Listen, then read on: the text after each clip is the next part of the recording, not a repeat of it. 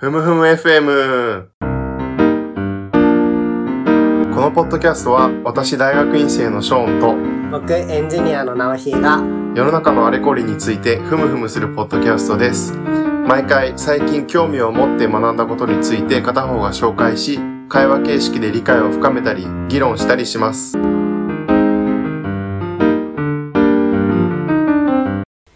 はいでは今回のふむふむ FM を始めますお願いします。と今回は前回平成2年の金融史の時に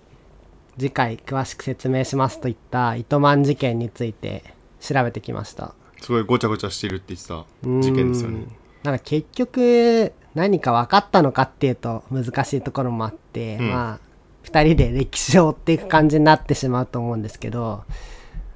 なかなかね闇が深くて結局裁判でもあつまびらかにされてない部分も多くてですね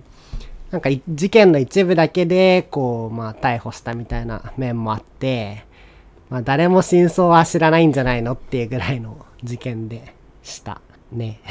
何年頃の裁判なんですか？えっと、1990年代にその捕まって、はい結局決心したのが2005年。あ、結構じゃあ最近。そうですね、ずっとやってて、まあ、最終的に最高裁が上告を発揮して、まあ、刑が確定したっていうような事件です。えーじゃあ、ちょっと概説からいきたいと思うんですけど、しまあ、ちょっと、ながら聞きの皆さんにはしんどいかもしれないんで、人名を絞りました、出てくる。キャラクターを。はい。まず、登場人物その1、磯田一郎。この人は、当時の住友銀行の会長。頭取ではないんですね。はい。頭取よりも、実際は実権を持っていて、うん住銀の天皇と呼ばれていたらしい。で、この人は結構、有名なバンカーで、あの、イギリスの、なんか、バンカー格付けみたいなのがあるんですけど、バンカー・オブ・ザ・イヤーとかにも、1985年だったかな選ばれたりして、ともかく、住友銀行は関西での出身の銀行なんですけど、今の三井住友ですね。はい。あの、まあ、当時は一番すごい銀行だった。で、あ、それでじゃあ今の三井住友銀行って関西の方に本社が。そうです。あ、そうなんですね。うん。ちなみに東の方は富士銀行っていう、今のみずほか、が、まあこう、一番大きい銀行で、まあしのぎを削っていたんですけど、はい。まあその住銀をすごい成長させた人物っていうのがこの磯田会長でした。で、まあすごい積極経営で知られていて、スローガンは向こう傷を恐れるなと。まあこの時代らしいスローガンですけど、まあこっからその行き過ぎたスローガンもあって、まあその支店長とかが悪いことしたりとか、自身も裏の世界と少しつながりを持ってしまったような人です。じゃあ何でも積極的にやっていけと。そうです。で、次の人物。河村義彦。この人は、磯田の弟子的なポジションです。はい。で、磯田さんは、その向こう傷を恐れるなをモットーに、まあ、すごい積極的な経営をして、えっと、まあ、今でいう実力主義をすごい取っていたので、この河村さんっていうのは、高卒なんですけど、大抜擢されて、住銀の常務にまでなってます。ものすごい話ですね。これはすごくて、まあ、今あのメガバンクの常務って言ったらまあ大体すごい有名な大学、えーまあ高卒の人ってのはほぼ確実にいないと思うんですけど、まあ、かなり大抜擢をされてで、えっと、今回関係のある糸満になんか経営を立て直すって目的で送り込まれます。はい。その時の説得役が磯田さんだったらしい。かなりこの人も重要なそうです。登場人物っていうことになりますね。最終的に糸満の社長になってこの人を中心に物事が動いていきます。川村さん。川村さん。3人目。伊藤末光この人名前かっこいいんですけど寿、えー末長いの長いに光って書いて末光って読むんですけど人生成功しそうな名前。そうですねいい文字が全部。この人は地上げのプロと呼ばれていましたで地上げっていうのはまあその 土地を取り上げることですよねまあ当時は土地がすごい価値を持っていたので地上げ屋なんて言葉もあってバブルの時代ですもんね。そうです。まあ、その、それのプロと言われていた人でした。ちょっと平成2年の時もちょっと触れたんですけど、画助園観光っていう、えっと、今の画助園ですね、をめぐる、あの、指定線っていう言葉聞いたことありますか、ショーンは？ないです。あの株を、まあ、意図的に買い占めたり、空売りしたり、まあ様々な方法で株価を操って巨大な利益を得ることを、まあしてし、のそれをなりわいとしてる人をして集団って言って、使えるに手ですね。うん。で、その、それらが仕掛けるその株価の、劇場型の株価の上下を指定線と言います。で、それの対象になる株を指定株って言うんですけど、その画助園観光が指定株化しまして、で、それをめぐってまあ200億ぐらい返済を求められてしまっていて、で、その返済に困っていたところ、カモであるところの糸満や、あと、住友銀行に出会って急接近していった人が伊藤末光さん。彼は住友銀行とはもともと関係ない人っていうことですね。うんと少しまああったみたいなんですけど急接近したのはこの時代からで内部のそのプロパーとかそういう社員ではないと。はいでも結局あの糸満のこの人も、えっとまあ、幹部になっていくんですね、はい。最後に虚栄中この人名前からしてわかるかもしれないんですけど在日韓国人でして、まあ、韓国政界とかにもパイプがあったりそういうまあ経済界のフィクサーと言われていた人でした今ってもうなんかフィクサーっているんだかいないんだかわかんないですけど、まあ当時戦後からフィクサーっていうのはいたみたいで、このフィクサーってどういう意味なんですかね？よくなんか牛耳ってる裏社会のボスみたいなイメージですけど、定義は何なんですかね？どういう意味なんでしょうね？うん。で、この人は糸満を利用して、絵画とかゴルフ場開発とか、まあいわゆるバブルになると話が出てくるようなことを通じて糸満からこう金を引き出していった人物です。でこの人のまあ影響力がどのぐらいあったのかっていうまあエピソードとしては、さっき言った指定線、まあこの事件の後なんですけど、東天港っていうところの株式が指定株化したことがあったんですね。はい。で、それを買い占めた人が、まあ、なんとかして株価を釣り上げたいわけですよ。で、全く関係ないのに、この虚栄中って人の名前を出して、証券取引等監視委員会っていう今、監視ってのありますけど、そこに東天港の株をいっぱい買った人は、虚栄中とは何の関係もありませんっていう声明を送りつけると。で何の意味があるんだって思うんですけど、虚栄中が関わると、その株は絶対に上がってたわけですよ。悪い人なので、テレンテクラで株価を釣り上げていたから、関係ありませんって言われると、逆に世の中の人たちは、あ、これは虚栄中が絡んでる株なんだ。じゃあ上がるはずだっていう見込みですごい株価が上がると。死せるなんちゃら、生けるなんちゃら走らすみたいな感じで、関係なくても名前が使われてしまうぐらいその経済界に影響のある人だった。あとはこの人有名なのは、捕まって保釈金が6億円、3億円自分で払って3億円弁護士が払ったらしいんですけど、まあ多分歴代1位の保釈金の記録でした。最近それをゴーンさんが乗り換えたっていう。ゴーンさんは15億円払って保釈されたわけですね。まあそんな4人、えっと、おさらいすると、住銀の天皇、磯田。磯田の弟子で糸満の社長になっていく河村。で、それらを食い物にしたい伊藤と巨。というのが、まあ、大まかな登場人物になります。すでに面白いですね。はい。で、雑な事件の全容をまず、初めに大掴みしておくと、まず糸満の社長に河村が就任します。で、糸満っていうのはもともと繊維商社なんですけど、えっと、不動産経営に乗り出します。まあ、時代はバブルなわけですから、まさに不動産イケイケの時代。で、まあ、そこを伊藤や巨に目をつけられて、だんだん沼にはまっていって、糸満はどんどんお金を抜かれていくわけですね。その糸満に、まあ、住友銀行は融資をしていたので、まあ、巨額のこぎつけが発生しましたっていうような事件です。少しじゃあ整理すると住友銀行が糸満という繊維の商社にお金を貸していてで多分当時の観光だとそういう金を貸してる先に銀行員が役員とかで行くっていうことですよねはい。それで川村さんが使わされたとはい糸満に、はい。それが話の始まりってことなんですねそうです。そこが不動産経営をやり始めたはい。で、まあ、当時の糸満の状況をもうちょっと詳しく説明すると、まあ、繊維商社だったっていうのは言ったんですけど、まあ、ちょっと時は遡りまして、70年代にオイルショックがありましたよね。で、繊維業界っていうのは石油依存度が高くって、まあ、その時の過剰生産が在庫をすごい圧迫していて、経営が苦しかったと。はいでさっきショーンが言ってくれたように、まあ、そのメインバンクであるところの、うん、住銀は、まあ、今までも貸してるし、経営が良くなってほしいので、河村を送り込んだわけです。もちろん河村さんは、えっと、磯田の弟子ですから、まあ結構期待を込めて送り込まれたと言っていいと思います。その一方当時の住銀はどういう状況だったかっていうと、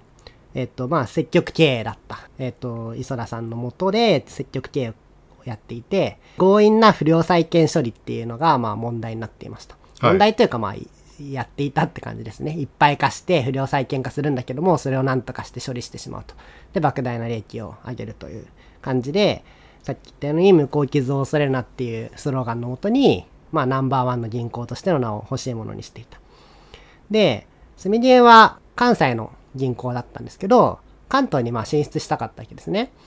で、その策略として磯田が考えたのが、地銀と合併して首都圏に出たいと。で、まあ何回かその作戦はあったみたいなんですけど、最終的には1985年に平和相互銀行っていう銀行と合併することで関東進出を果たします。住銀が買うってことですか？そうです。この、まあ、要は九州的な合併ですね。で、この平和総合銀行のちょっと、ここから糸満と、えっ、と、住銀の、まあ、因縁というかが始まりまして、なんで平和総合銀行で関係あるんだよって話なんですが、まず平和総合銀行は創業者一族が3分の1ぐらい株を持っていましたと。で、その創業者へは平和総合銀行から融資があった。住銀の作戦としては、その融資先を自己破産させて、そうすると平和総合銀行は信用不安に陥りますね。貸した金が返ってこない状況になると、はい。で、取り付け騒ぎとかが起きるわけです。で、そこを住銀が救済する。じゃあか合併するにもいろいろと規制当局も含めてストーリーがないとそうです。まさに大蔵省とかは、実は合併して欲しかったなんて話もあったみたいなんですけど、大っぴらに合併していいよとは言いづらいので、まあこういうなんか、まあ、少し策略を巡らせて進出していったわけですね。この自己破産させるために創業者一族の株は住銀がもらっておく必要があって、で、そのために、えっと、創業者一族の株を持っておけば3分の1あるので、平和総合銀行に対しても交渉力が出てくるわけですよね。その株を買うときに、糸満の子会社の糸満ファイナンスっていう、まあ多分あんまり実態のない会社なんですけど、そこからその株を買うお金を出したと。住銀自体は出さないんですね、はい。まあここはまたすごい、うん、複雑な話なんですけど、まあ、こういうことをすごいやらされていたのが糸満という会社だった。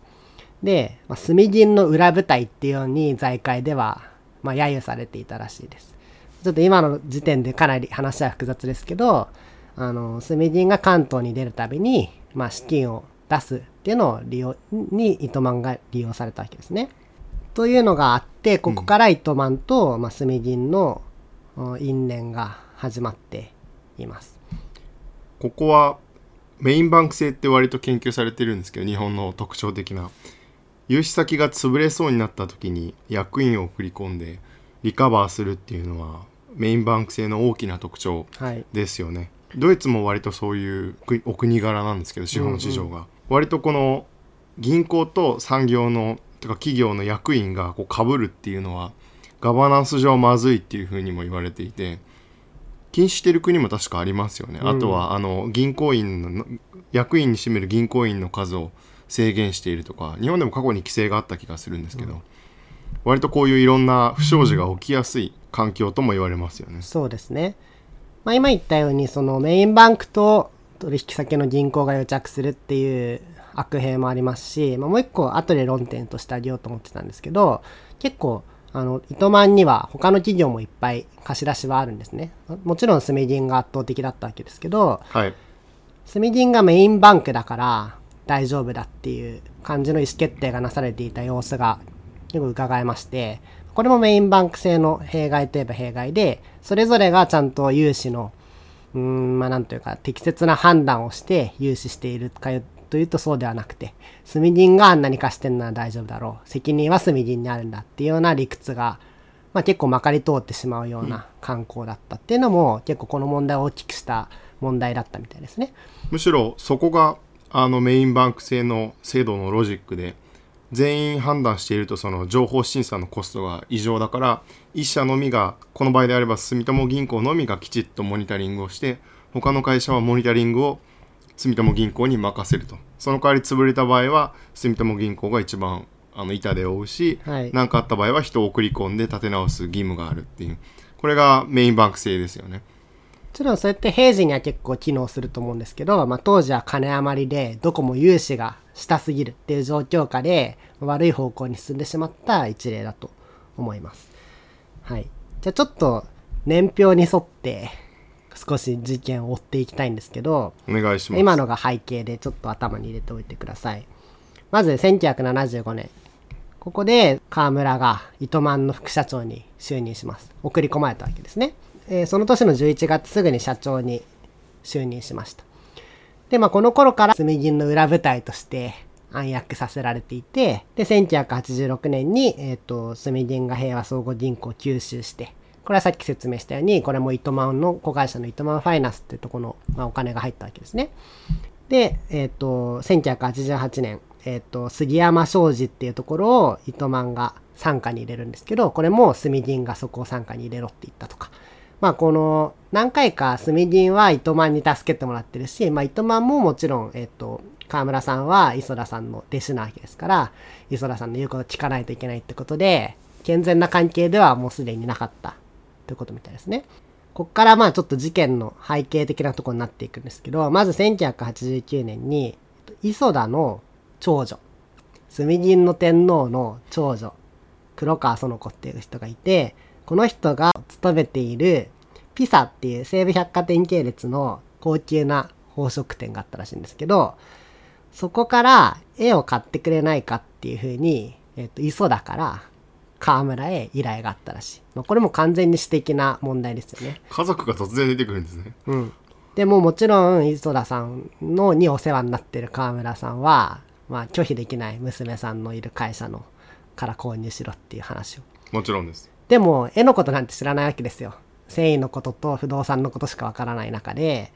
えーまあよくわかんないからっていうんで、まあその時にちょうど知り合っていたさっきの伊藤さんにこの件を任せたらしい。伊藤さんは誰でしたっけ？伊藤さんは伊藤末光さん、地上げ屋ですね。不動産関連で知り合ったんですけど、まあ、い絵も任すわって言って、はい任したと。これを機に、もともとちょっと知り合いだった虚栄中が接近してきて、虚栄中は4人目の登場人物ですねす。伊藤さんに接近してきて、その後にその伊藤さん、虚栄中、糸満っていうの3社間で海岸取引が行われるようになりますと。まあ、いろいろその、その中で黒川さん、さっきの井戸田さんの、えー娘の夫がやってる会社がそれの仲介に入ったりとか、で手数料抜いてるとか、まあなんかいろんな問題があるんですけど、まあ、ともかくひっくるめてそこら辺で海岸取引が始まったわけですね。で、これは完全に会長のしがらみから始まった問題でしたと。で、まあ、この辺で伊藤さんがまあ、糸満に入社してるわけなんですけど、この入社してから5ヶ月で、えっと、糸満の有利子負債、利子がある負債ですね、は3162億円増えたらしい。まあ、これはなんかもうすごい桁ですけど、かなり、その、伊藤さんが来て、さらにガバガバになったっていうのは言えるみたいですね。もちろんメインで融資しているのは住友銀行。もちろんです。はい。ここでさっき伊藤さんがなぜ糸満に、えー近づく必要があったかっていうのを思い出してほしいんですけど、画助園の事件がありましたね。画助園の指定線で200億円の、まあこう借金というか返済しないといけない負債があった。で、そのために、こうまあ、カモを見つけようとしてたわけです。この画助園観光っていうのも、まあ、これも以前ちょっと触れたかもしれないですけど、もう2000年代にわたるまで無限に問題が噴出した土地でして、まあ、ちょっと今回はその糸満が関わったとこだけ切り取ります。とまず、画助園観光っていうところは、もともとは土地は大蔵省が持っていた。はい。その時は。で、その取得経緯っていうのが、ちょっとこれ、社名に注意して聞いてほしいんですけど、株式会社画助園っていうのが土地を持ってたんですけど、あの、相続税が払えなくて、物納したんですね。土地を。だから、画助園の土地は今、大蔵省が持ってます。それを画助園が借りてる。借地権は株式会社画助園が持ってるわけですね。取り上げられて、大蔵省が持ってる土地をまた借りていたはい。土地の話。で、画助園観光っていう別の会社があります。株式会社画助園とは別の画助園観光っていう会社があって、そこに、えっと、株式会社画助園が借りた土地に画助園観光が上物として結婚式場とかを建てていた。わかります？土地は株式会社画助園。本来の所有者は大蔵省。その上に画助園観光がさらに建物だけ建てていた。株式会社画助園は大蔵省に対して借地権を持っていてはい。土地を借りてはい。それを画助園観光に貸し出すっていうはいビジネスをやってたと、はい。で画助園観光はその借りた土地に建物を建ててホテル業はい。を営むとそうですんわ、かりましたで、それをやってたんですけど、伊藤さん、伊藤末光は、まあその時もう、またかなり有名なコスモポリタングループっていう、まあ悪い奴らがいたんですけど、はいその人が、えっと、画助園観光が借地権を持ってるんだ。っていう風に騙されていたらしい。うん伊藤さんがそう。だから、土地も上物も画助園観光のものになる可能性があるって伊藤さんは思ってたんですね。でも大蔵省の思惑は違って、大蔵省は相続税で物納されたけど別にいらないから買い戻して欲しかったんですよ。買い戻してほしいのはどこかっていうと、株式会社画助園で買い戻してほしかったわけなんで、実質画助園観光のものに土地も建物もななる未来はなかったんですね。というのが、ここで、ただ名前が似てるってだけで勘違いがあって、まあ大きな損を伊藤さんは負いましたと。して線でそうです。うんで、これを、うんこの損失をまあ糸満に負わせたかった伊藤さんは、河村さんに勧めて、画助園観光の増資を引き受ける形で、画助園の観、画助園観光の経営に糸満が参加しますと。要は、こう、伊藤さんの負った借金を糸満が経営に参加するってことは、まあ株を持つってことですから、そこで引き受ける形になっちゃったわけですね。これが画助園の問題で、あい伊藤が糸満に負わせた負債、はい何百億か。分かってきましたはい。というのがありました。で、この辺から、虚栄中から絵画を買うっていう活動も始まっていますと。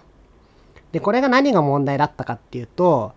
絵画っていうのは基本的に買います、売りますっていう売買契約をするのが普通なんですけど、一旦その売買契約をした後に、それを解約して、実質的には絵画を担保に糸満が虚栄中の企業に融資するって形をとっていたらしい。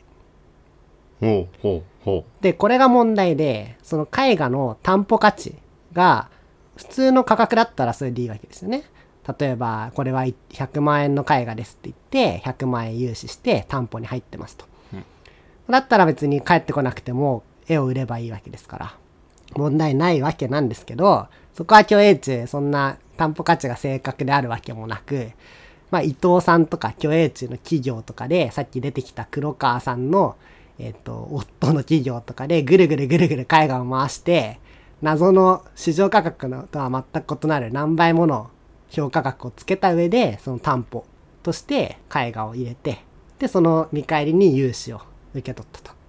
住友銀行からえっ、と、融資ってのは糸満からです。らはい住友銀行が糸満に貸して糸糸満が虚栄中とかそうです。誰でしたっけもう一人？えー伊藤末光。の会社に貸してるそう。で、もちろんその二人は返すつもりないわけですよ。はい融資をね。だから、返すつもりはない上に、評価額のめっちゃ低い絵を押し付けられたっていうような構図になったわけですね。返すわけないっていうのはどういうロジックなんですか？だって、もともと悪い人間ですから、そんな額面通り返すってことは、鼻から考えてないわけですよ。だから、返して絵が戻ってきてもしょうがないわけじゃないですか。うんだから、返さない。もらっといてもらっといて、評価の低い絵を、まあ、レバレッジをかけたわけですよね。100万円の絵で何百万円も借りて、で、その何百万円をもらってトンズラすると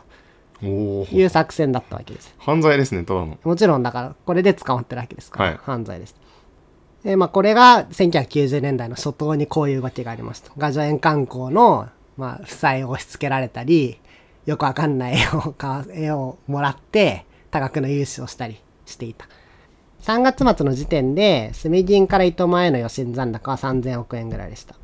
こっからまあ、糸満がいかに放満経営だったかって話なんですけど、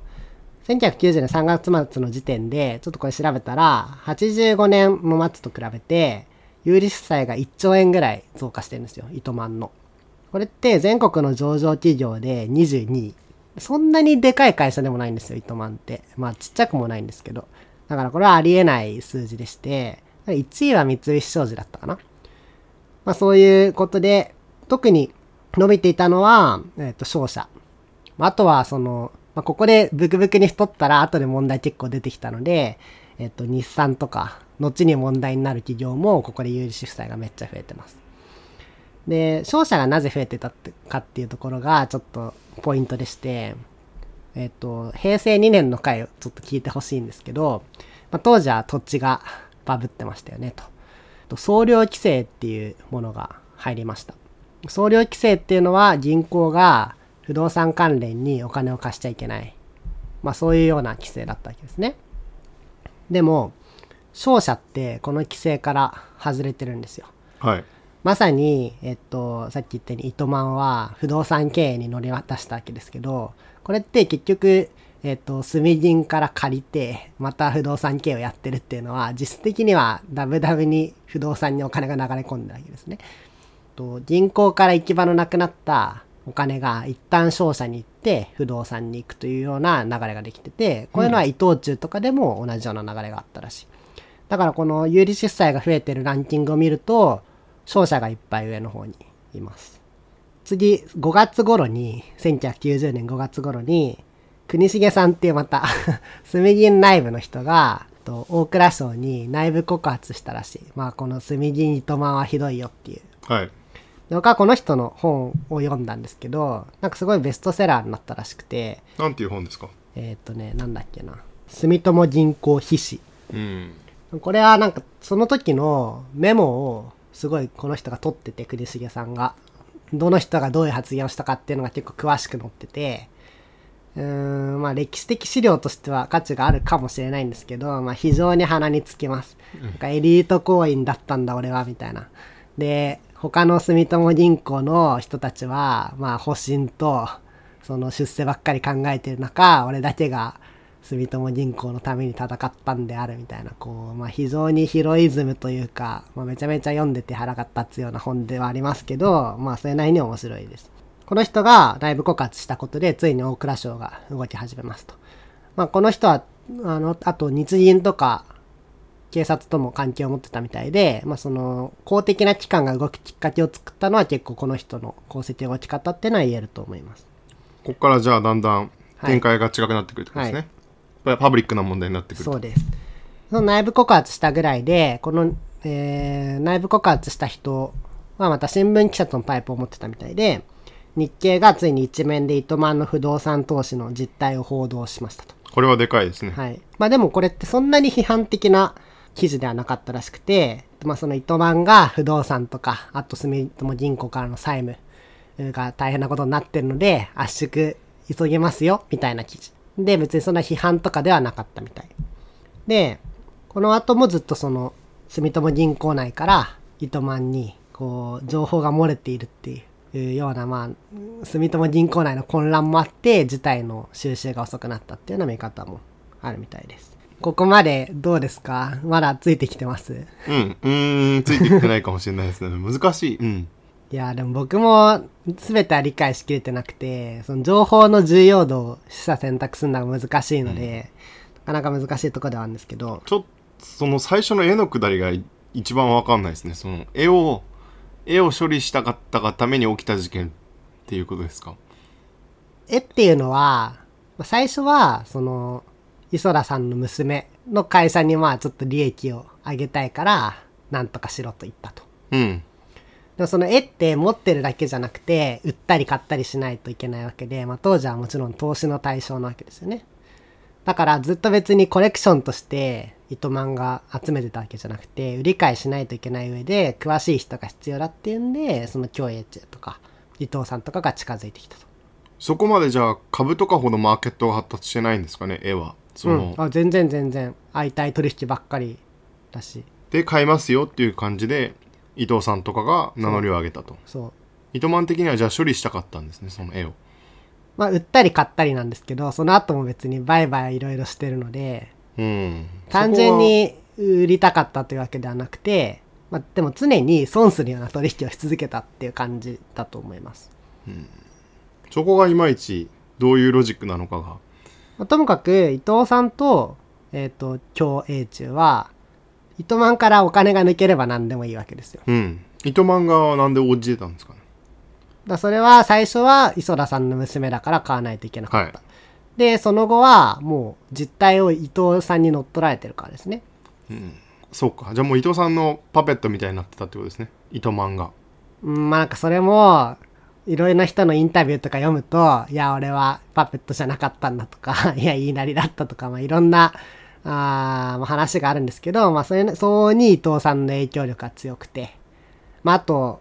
競泳中のバックには当然ヤクザとかがついてるわけですから、絵を買えって言って、山口組の人が来たとか、まあそういう、表も裏も絡め取られてたっていうのが、まあ現実みたいですね。磯田さんとかも知らないはずはないってことですよね伊。空さんはもちろん知らないっていう立場ですけど知らないわけはないで例えば住友から融資するから、まあ、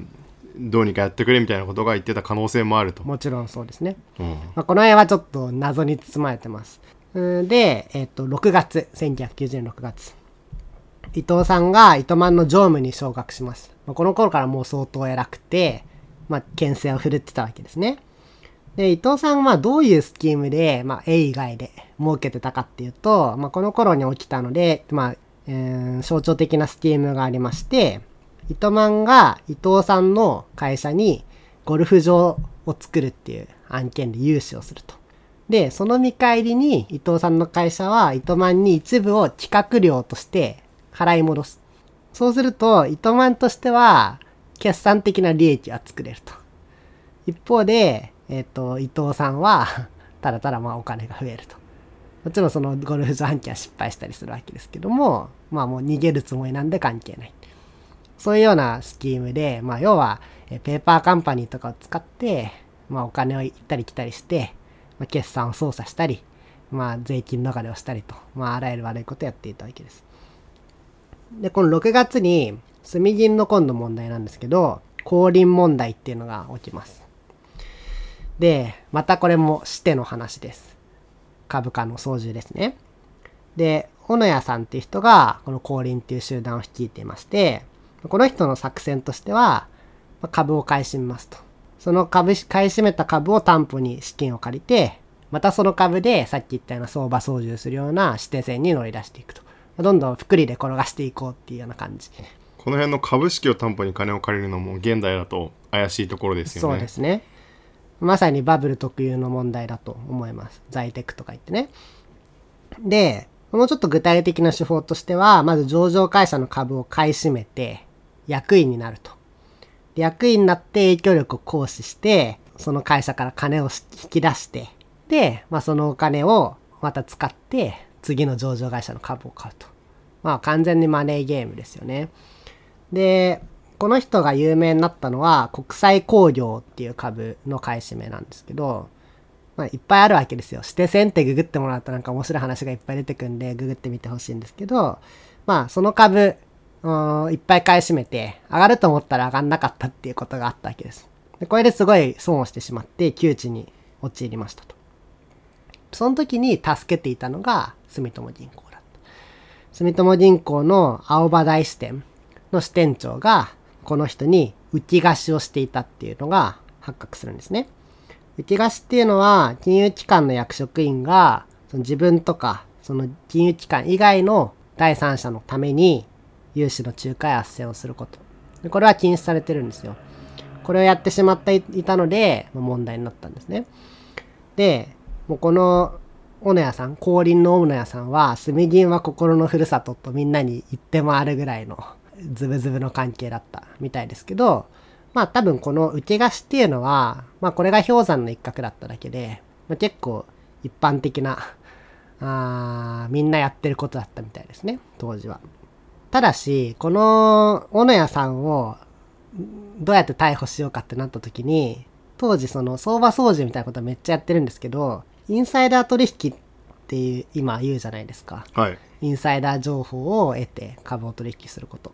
で、これを禁止したのって、えっ、と、1989年の4月だったらしい。ちょっと前ということですね。そう。あ、まあでもこの国際工業の買い占めとかの時は、まだこの法律ができたかできて間もないかぐらいで適用できなくて、まあ、別件というか、藤田観光って株の相場操縦の容疑で逮捕されますと。これってでも青葉台の支店長が関わる案件で取り調べとかを受けていて、まあ、住銀はすごい揺れているわけですよ。その時に、その10月、ついに住銀のその青葉台支店長が逮捕されます。この翌日に磯田が辞めるっていうんですよ。で、これはもう磯田さんの、まあ、後講釈ですけど、磯田さんは、この、もっとやばい、全然やばい糸満事件っていうので、さっき娘とかも関係してるし、まあ、自分がやばいってことは分かっていたから、早めにスケープゴートとして自分が辞めることでことを収めようとしたんじゃないかっていう見方が有力ですね。辞意を表明するのはもうその翌日だったわけで、なんというか、まあ、この表向きは青葉大支店長が逮捕された事件で辞めるってことになってますけど、もう裏ではこの糸満事件の病巣が広がりまくっていたというような感じになっていました。その同じ頃に、さっき言った融資額とかの話ですけど、えっ、ー、と、住銀から糸満に融資、さっきの時点では3000億って言いましたけど、その時の日銀大蔵省への報告っていうのが日経で報道されてまして、ついに1兆3500億まで増えている。それも住銀から糸満への融資額ってことですよね。そうです。えげつない額ですね。もうだから、ここで、なんていうかもうありえない金額になってしまっているわけなんですよ。だもうどんどんで、しかもそれがどんどん伊藤と共栄中に流れているというような垂れ流し状態だったと。この辺で、えっ、ー、と、大蔵省とか日銀のメスも入るし、新聞報道も盛んになってきて、あるいは警察の司法の手も動き始めて、11月に伊藤が常務を辞任しますと。で、ここで、住銀としては、糸満にも会社構成法を適用したかったらしい。もう潰しちゃって、まあ、あとはなんかこう、なんとかすると。で、まだ、未だにその、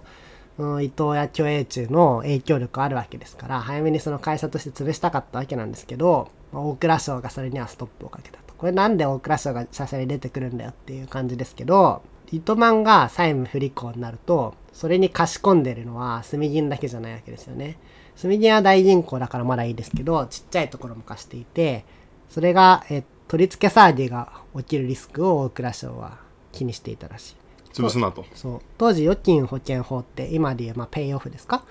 うん、は、うん、適用の例がなかったらしくて、だからその机上の法律だったから、何のためにあるのかわからないけども、これを使えばいいのに、うん、まあ、大蔵省は、ちょっと、二の足を踏んだというような状況があったので、またここから少し問題が悪化しました。翌年、もういよいよ糸満やばすぎるってことになって、最初は日経とか読売とかだけだった報道が、もう全社的に新聞社が報道し始めます。まあ、このあたり結構やっぱり新聞報道が出た出ないっていうのが大きくて、そのオールドメディアの影響力がまだかなり大きい時代だなっていうのを感じますね。世論みたいなものが大きな影響力を持ってるとですね。そうですね。系の記者が大蔵省の銀行局の局長と、になんか何々をしろと言ったとか、そういう記述とかも出てきて、まあ、結構そういう感じの立場感なんだなと思って、こう今だ、今よりも全然新聞社の記者っていうのが偉かった時代なんだなというのはちょっと思いました。で、この辺りの新聞報道の、まあ、主要なポイントは、さっき言った、えっ、ー、と、大蔵省日銀への報告、1億何千万っていうのが、まあ、大体1兆4000億ぐらい金融機関から、えー、糸満にお金が流れてるよっていうことのやばさ。あとは、絵画の購入額。これは糸満が嘘をついてて、実際は600何億円だったのに、250億円ぐらいで買えましたよって嘘をついてたんですけど、まあ、大体だから250億っていうのが市場の評価額なんでしょう。でもそれで買ったって言ったのが、実は何百億円も高いお金で買わされていたとかいうのがばバレ始めて、ついに河村さんは解任されます。この辺りで事件はまあ大体一段落して、みんないなくなりましたよね。伊藤さんは伊藤間を辞めて、まあ、キョエチはわかんないですけど、河村さんも辞めて、磯田さんも辞めたと。なんで、大体退場したわけですが、後に残ったのは、住友銀行はじめ、まあ銀行からの莫大な融資と、で、その融資がもう流れ切った後、巨栄中や伊藤のもとに流れ切ってしまっていて、糸満の元には残ってないと。まあ、あるのは評価額の低い絵だけみたいな状態になっていたわけです。じゃあ、虚栄中とかの、抜いた量はすごいですね、お金の量が。一説には3000億円とかって言われてるみたいですけど、大企業の創業一家みたいな財産の額ですね。うんマジか。で、まあ4月ぐらいに大阪地検特捜部が糸満に強制捜査に入って、7月に3ヶ月ぐらいで捜査を終えて、河村前社長、伊藤前常務、あとは虚栄中とかを6人を特別背任っていう商法上の背任罪ですね。で、逮捕しますと。で、これはその3000億とか言われてる中の、まあ、一部のことしか嫌疑としてはかけられなくて、多分実態が複雑すぎて分かんなかった。まあ一説には他には政治家とかもいっぱい絡んでて、あの、こう、語をかけられきれなかったところもあるなんていう、こう、噂もありますけど、まあ、そういう政治要件とか、まあ、あるいは事件が複雑すぎて、まあ、一部特別背任って形で逮捕されますと。で、まあ、どういう、まあ、要件かっていうと、河村さんは業績不振を役員として責任を逃れるために、まず糸満の株式の取得を画策していましたと。子会社やペーパーカンパニーを通じて、さらにペーパーカンパニーから糸満の資金を入れて、糸満株をそのペーパーカンパニーから不正に買い占めた。で、共栄中と伊藤さんは、お互いに関係企業間で絵を転売し、不正に評価額を引き上げた。で、その糸満に担保として差し入れ、担保額の10倍近い融資を糸満から受けて返済しなかった。罪はこんなもんなんですよ。でも実際はいろいろやってるはずなのに、まあ裁判として問題になったのはここだったわけですね。はい。で、結局まあこれで裁判が始まって一段落したんですけど、結局糸満はもちろん経営がうまくいくはずもなく、93年に住金物産っていうところに吸収合併されました。で、これでまあもう糸満っていう会社はなくなってしまったわけですね。でさっき言ったように2005年まで裁判は続きます。うんで、結局河村さんは懲役7年、伊藤さん10年、懲役7年6ヶ月。まあ妥当ですね。うんもっといてもいいぐらい。実刑判決をも受けまして、まあこれで一応事件は決着したというふうに見られてますけど、まあ伊藤さんとか虚栄中は別件でも起訴されていて、まあいろいろな罪があったんですけど、まあそこまで触れると糸満事件に収まらなくなるので、今日のところは糸満事件にスコープした話として、こんなところにしたいと思いますが、どうです？意味不明ですよね。うん、意味不明ですね。ぐちゃぐちゃですね。まあ、あと結構資料の偏りがあって、さっき言ったみたいに、あの、住友銀行の人の資料、新聞社の資料、いろいろあるんですけど、まあ、やっぱり見え方が、あの、一面からしか見ていないので、双方食い違ってるところもあるし、結構その、裁判とか絡んでるから、本当のことを言えない側面もおそらくあって、かなり錯綜した情報が今でも転がってますね。ネットも調べたし、まあ、記事とかも調べたし、本も3冊ぐらい読みましたけど、僕も全然脳内は整理しきれてないところはあります。はい。で、ちょっとまあ、あの、このままヘイトマン事件ってそういうのなんだで終わってもあれなので、ちょっとショーンとの議論の論点として、まあ、何個か書いたんですけど、まあ、まず1点目は、総量規制の対象外としての勝者っていうとこですよね。まあこれは総量規制っていう政策が良かったのか悪かったのかっていう問題にもつながって、まあ後の重戦問題とかにもつながると思うんですけど、まあともかく、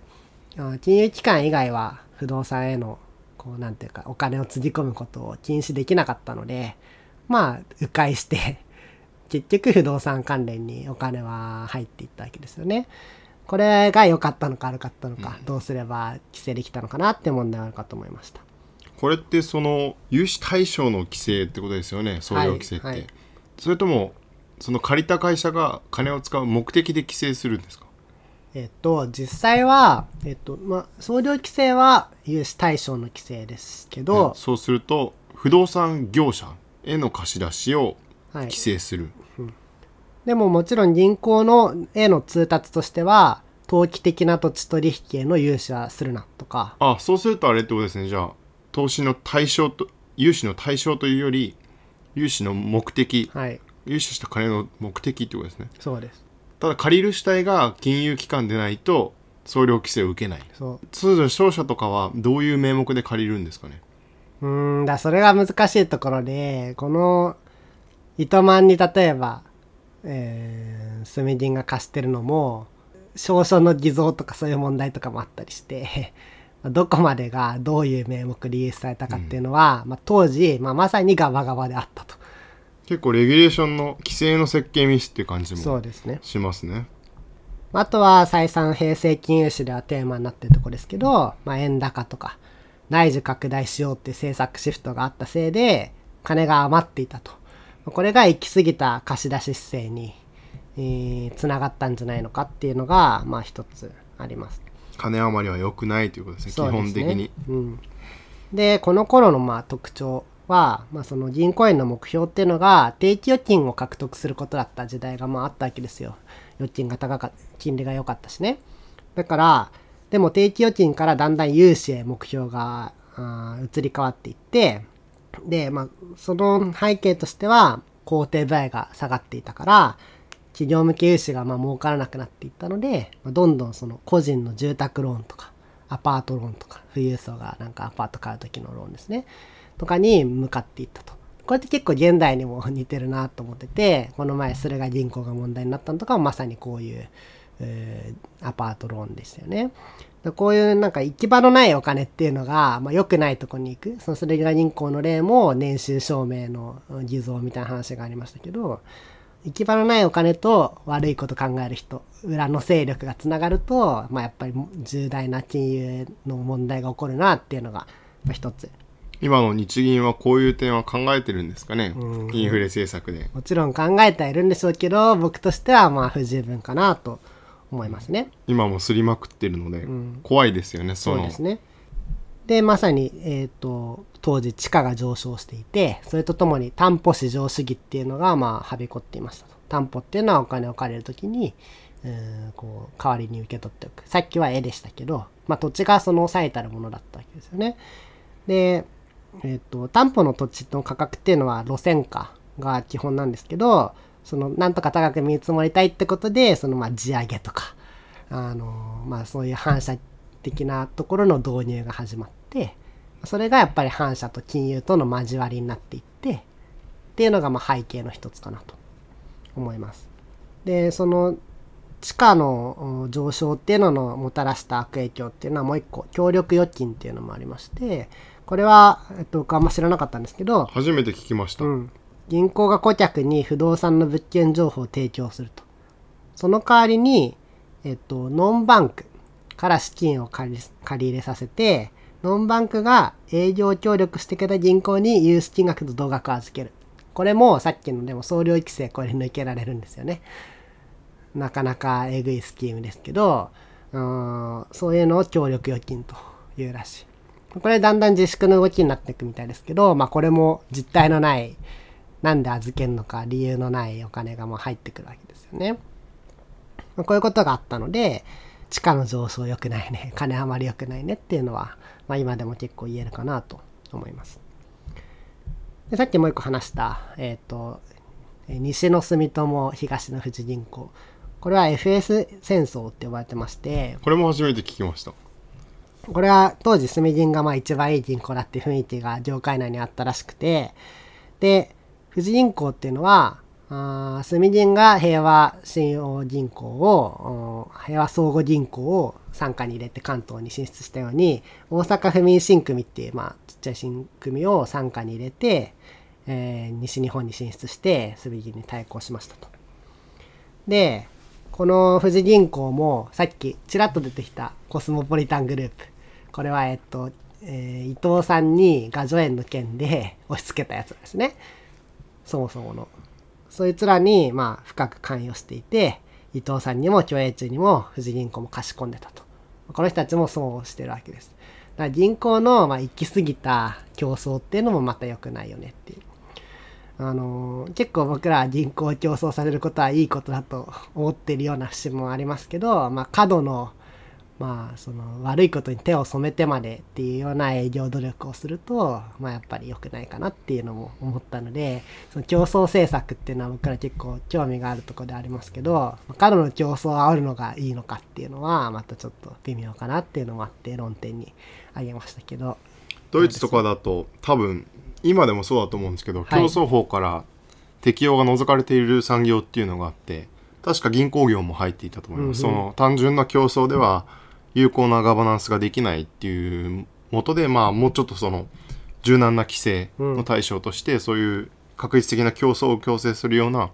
のはもちろん適用しない、いやそうですようね、ん産インダストリーによるっていう感じですよね、うん。なんかなかなかその競争が良いものであるっていうのはかどうかは少し考えた方がいいところかなと思いました。というような感じで、うん。糸満事件のあれなんですけど。個人的にはこの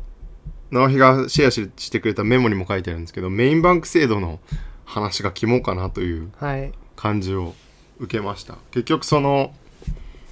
住銀が糸満にどんどんどんどん入っていってパ、まあ、ある種の住銀のパペットでもありますし、はい。逆に言うと抜け出せなくなったのはもうこのメインバンクであるっていう